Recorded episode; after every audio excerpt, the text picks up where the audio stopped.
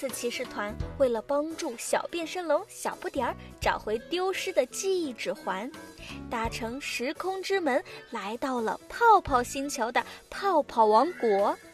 泡泡王国的大门紧闭，门口的士兵戒备森严。奇尼上前询问要如何才能进入王国内部。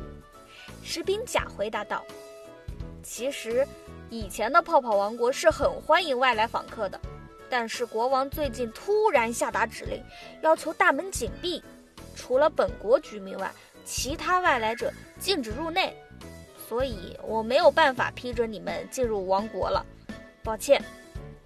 现在唯一能调查出变身龙丢失记忆指环的地方，又遇到了阻碍。奇尼等人既失望又无奈，只能选择回到变身龙星球。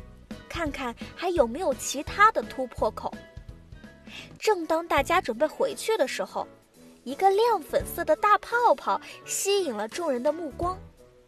只见这个大泡泡飘啊飘，直接就通过了大门。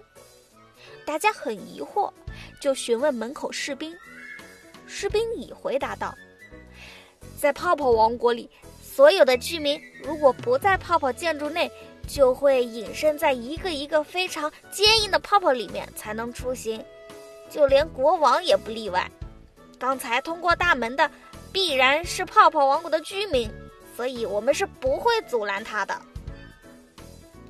听完此番话后的奇尼看向小不点儿，突然灵机一动，对大家说：“我想，我们有办法可以进入到泡泡王国啦。”不过，这需要小变身龙小不点儿的帮助哦。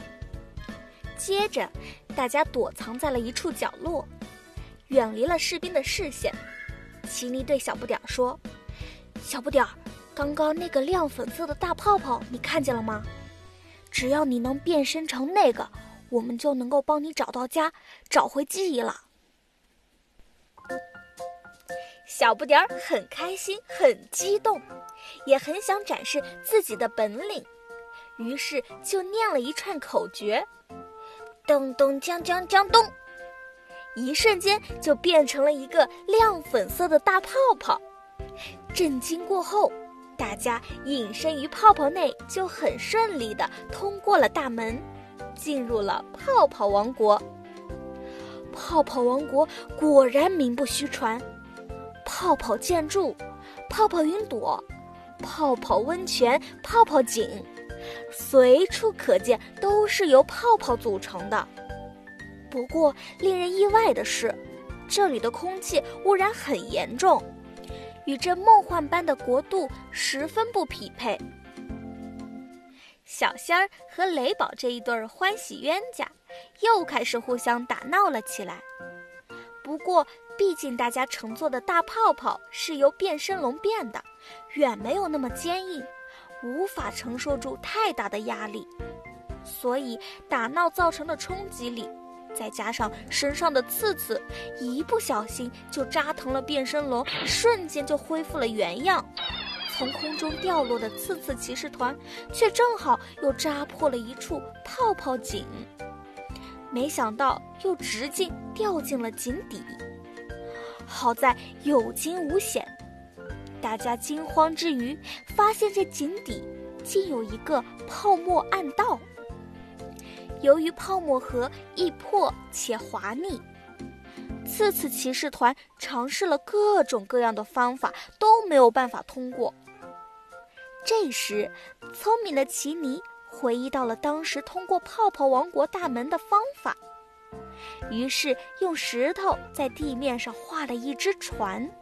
让变身龙小不点儿变换成一只泡沫船，最终大家在小不点儿的帮助下顺利的通过了泡沫暗道，走出洞口，竟是一个水雾缭绕的秘境。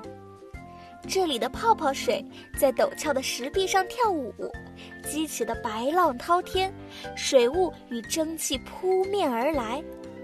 还有击打摩擦出来的细密泡沫，五光十色，遍布整个秘境，仿佛给这里盖上了一层柔软细密的绒毯。让人犹如置身于仙境一般。随着大家继续深入的探索，一个惊天大秘密也即将被揭开。请收听下一集《泡泡井底的大秘密》。